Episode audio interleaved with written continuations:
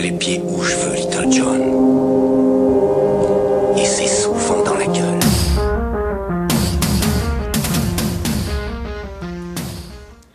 Adrien, amphétamine en petite paire solennelle, cocaïne au Mike du matin, Pierrick, écho érotique, héroïque, presque irréel, king des playlists, macabé métaphorique. Christophe et Sarah, passagers clandestins qui se gavent d'hydromel, bande de rats. Auditrice, lointaine et inconnue comme un verre micelle, dont l'oreille sert mon vice. Je vais aujourd'hui disserter un peu moins pareil qu'à l'accoutumée, empruntant le style du grandiloquent Moustache Poesy Club. Alors si jamais t'as l'occasion, va les voir, c'est bien mieux qu'un lip dub. Même si je suis un berme, Adrien et Pierrick euh, peuvent en témoigner. Pour ma part, marre des bobards, des histoires et des politicards. Sarkozy sous la menace de 12 000 instructions, Montebourg et Hamon au retour encore plus précoce que mon éjaculation. La panique des labos, Ebola en star d'un film catastrophe, la Syrie, l'œil, le Brésil et tout le reste n'auront rien de plus que cette strophe. Je vais plutôt vous conter une fable de proximité, que toi-même Adrien, la semaine dernière, tu as suggérée, celle d'un humain trouillard parmi 7 milliards, Brice Boris Pitoum, la sainte tréniquée du hasard.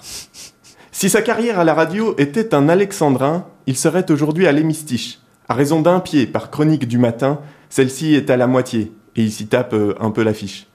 Il écrit ses papiers au pieu, à l'arraché, c'est parce qu'il parle bien mieux de l'actu alité.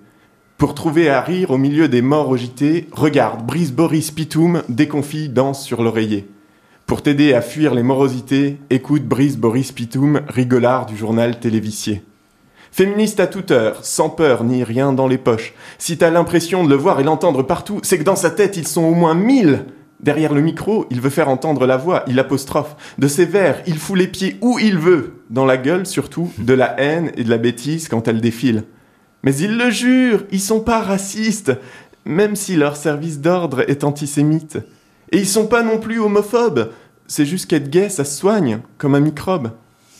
Lui a du mal à les égoutter. Leurs propos restent engorgés dans son cervelet, il sait plus comment les vider. C'est un type bien, enfin il croit. Il voudrait pas s'énerver. Mais parfois, il craque et dégaine. C'est une trou du cul crie-t-il à l'antenne, car le fion national de Marine le peine. Heureusement, il lui arrive de trouver des infos un peu plus heureuses. Et 43 soldats qui se rebiffent, c'est quoi qu'il arrive une heure joyeuse. Ils sont israéliens et refusent de nuire encore aux Palestiniens. Ils ne veulent plus de cette politique colonialiste qui, selon eux, ne mène à rien. C'est une poussière d'espoir, comme bien d'autres avant. Balayée à la vitesse supersonique, elle s'amasse au gré des vents, avant de sombrer au large des côtes et des mémoires, où elle coule et pourrisse dans des eaux noires. Car Renaud avait raison, la mer, c'est dégueulasse. C'est pas juste que les poissons baissent dedans, il y a aussi les pétroliers qui se vidangent, ces tankers salaces, et pour la petite sirène, euh, c'est le boucaquet permanent. Il n'espère pas grand-chose de ces divagations. Un sourire peut-être, faire réfléchir quelques discussions. Les mots ont jamais changé le monde, disait son grand-père. Mais les mains sur son clavier furibondes veulent croire le contraire. Tous les mercredis, il te pique un peu de ton cerveau, fout les mères de Conly dans une chronique un peu bateau, avec l'espoir bancal que tu trouves ça beau. À défaut d'un César, une chronique en césure, un point à l'oreille du doigt, et c'est déjà le moment de conclure. Mais avant d'en finir, il écrase une larme, s'émeut un instant, au milieu du pire et du vacarme, d'un silence ému en l'honneur de Pierrick, il marque un temps. Je mets les pieds où je veux, Little John.